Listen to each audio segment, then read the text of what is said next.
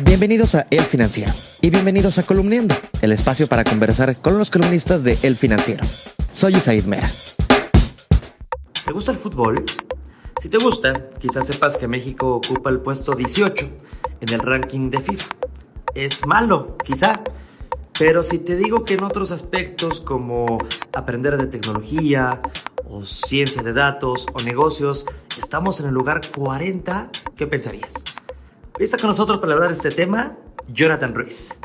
John, yo soy pambolero y preocupa el lugar 18 en el ranking de FIFA.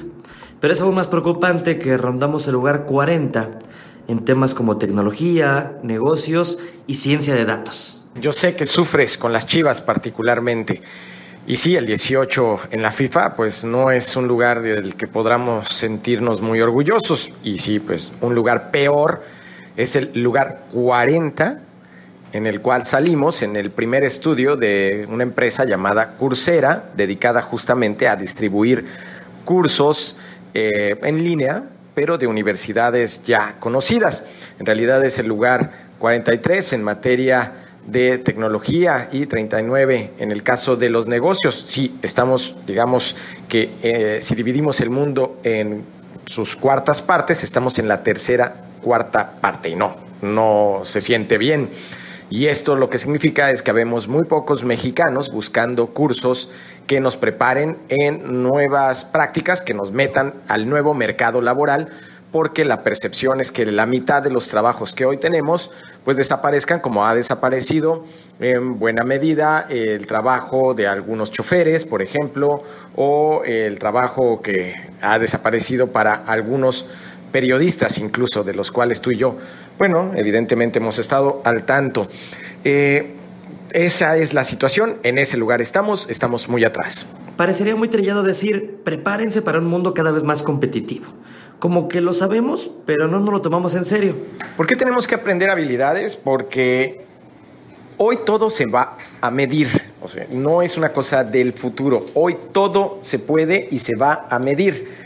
Los resultados que tenga un supermercado día con día se miden literalmente hoy con una aplicación que tienen los gerentes en cada supermercado para saber cómo están las ventas del día. Me tocó un caso en Las Vegas de un casino cuyas cámaras miden sonrisas y en ese propósito pueden saber si los clientes están disfrutando o no el día y si no lo están disfrutando, bajan el precio de la cerveza o aumentan los premios en afán de atraer más clientela. Pero eso es, digamos, relativamente básico ya. Lo que se puede medir es todo el proceso que puedas tener en la manufactura de cualquier cosa, lo que tienes en la mano, un celular, se puede saber cuánto tiempo tardó en llegar una pantalla, cuánto tiempo tardó en ensamblarse con el resto de los componentes del celular, cuánto tiempo tardó el vehículo en pasar por esos celulares, llevarlos a un aeropuerto y cuánto tiempo tardó ese avión en llegar a otra ciudad en donde se distribuyen nuevamente esos celulares y en cuánto tiempo se vendió cada celular. Estamos hablando de algo fáctico que ocurre no solo con celulares, sino hasta con huevos de pollo, literalmente digamos, huevos de gallina, efectivamente, que te puedes comer en un supermercado. Todo eso se mide. ¿Cuánto tiempo pasó desde que la gallina lo puso hasta que pasó al anaquel? Y si nosotros no tomamos medidas de eso, habrá alguien que sí lo haga y en consecuencia venda huevos de una manera más eficiente y te coma el mercado. Por último, ¿se puede confiar en estudiar algo en línea? Sí, no, ¿por qué? Sí, sí se puede confiar porque, bueno, si confías en las universidades que te dan cursos en vivo, entonces puedes confiar en los nuevos cursos en línea. Digo, estoy mencionando Coursera, pero no tiene que ser Coursera. Hay muchas eh, instituciones en línea que te dan cursos de universidades y las mismas universidades te ofrecen esos cursos. Hay instituciones como la Fundación Carso que justamente distribuye cursos en línea para sus empleados y para quienes no son empleados. La ventaja de los cursos en línea es que son o baratos o incluso algunos gratis.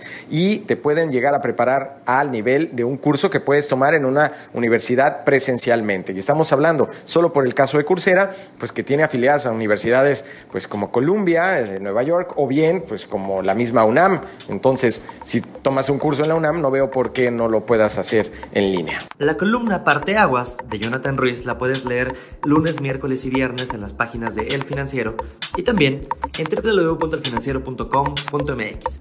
Soy Isaac Mera. Me despido, pero nos escuchamos el próximo lunes.